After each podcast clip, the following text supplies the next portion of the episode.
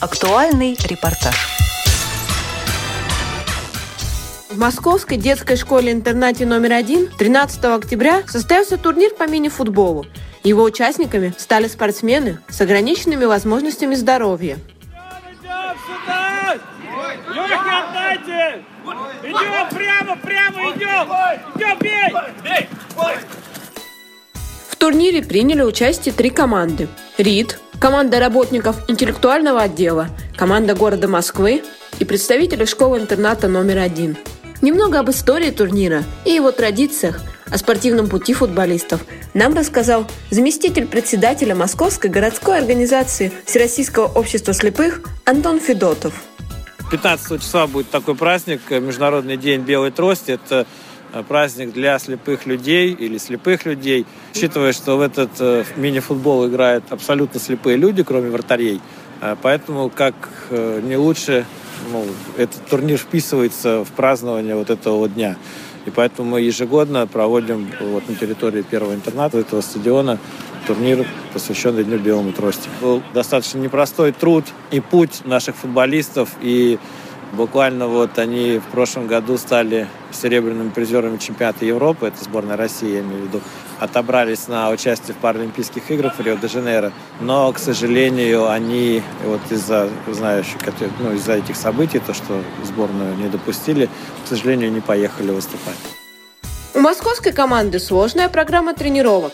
Участник Максим Казаков рассказал о подготовке к прошедшим соревнованиям. Если, допустим, есть пора усиленная, УФПшная, как бы, у нас по 4 тренировки бывает. Это утром зарядка, потом перед обедом, получается, 4 часа где-то примерно, и там вечером тренажерка или бассейн. Участник команды детской школы-интерната Андрей Демин также поделился с нами впечатлениями от турнира. Несмотря на погоду, было все, в принципе, нормально. На, на тренировки ходят люди, которым это интересно. Конечно, сложно было без этого. Награждение прошло в спортивном зале. Первое место заняла команда города Москвы. Второе – команда РИД. А третье – участники команды Московской детской школы-интерната. О трудностях, с которыми сталкиваются спортсмены, тренировках и значимости праздника Белой Трости рассказал тренер команды работников интеллектуального труда Николай Береговой. Тренируемся мы, как скажем, по мере возможностей стараемся собираться как можно чаще, чтобы ребята не забывали, не отвыкали от мяча, от тренировок, ну, 5-6 раз в неделю. Тренировки, они всесторонние, скажем, они не только именно в игре. То есть, естественно, большую роль отводится э, в общей физической подготовке. Ребята у нас и бегают, и в тренажерный зал ходят, бывает.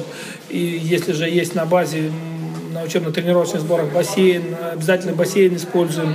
То есть всесторонние э, ребята получают развитие для улучшения какой-то реакции, ловкости, скажем, используем такую игру, как голбол.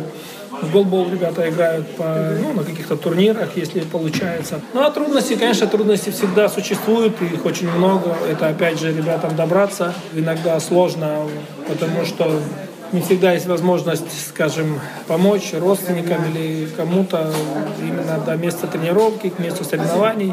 И многие ребята бывают, что пропускают тренировки из-за этого. Она самая основная сложность, потому что, скажем, нет такого центра, где бы был доступно всем. Можно было приезжать, и была площадка для игры в футбол. Скажем, условия были бы и раздевалки, душевые, тренажерки. К сожалению, Такого центра пока нет. Во всем важна традиция, когда традиционные турниры, вот мы, я не, не помню, уже лет 5 или 6 этот турнир проходит, ну, всегда о нем знают, помнят и всегда спрашивают, а будет, не будет там турнир белой трости. Просто вот это, ну, радует всегда, когда есть традиционные турниры, постоянные, потому что э, про них знают, помнят, и, скажем, они являются уже, ну, каким-то таким престижными что победить на турнире белой трости. Тем более белая трость это как раз, скажем, праздник, ну, посвящен для ребят, э, которые потеряли зрение, у которых э, оно отсутствует. Вот они на своем празднике завоевать, скажем, титул, медали, это очень почетно. Репортаж подготовили корреспонденты седьмой мастерской Елизавета Чепелева, Виктория Карташова, Екатерина Ежакова специально для Радио ВОЗ.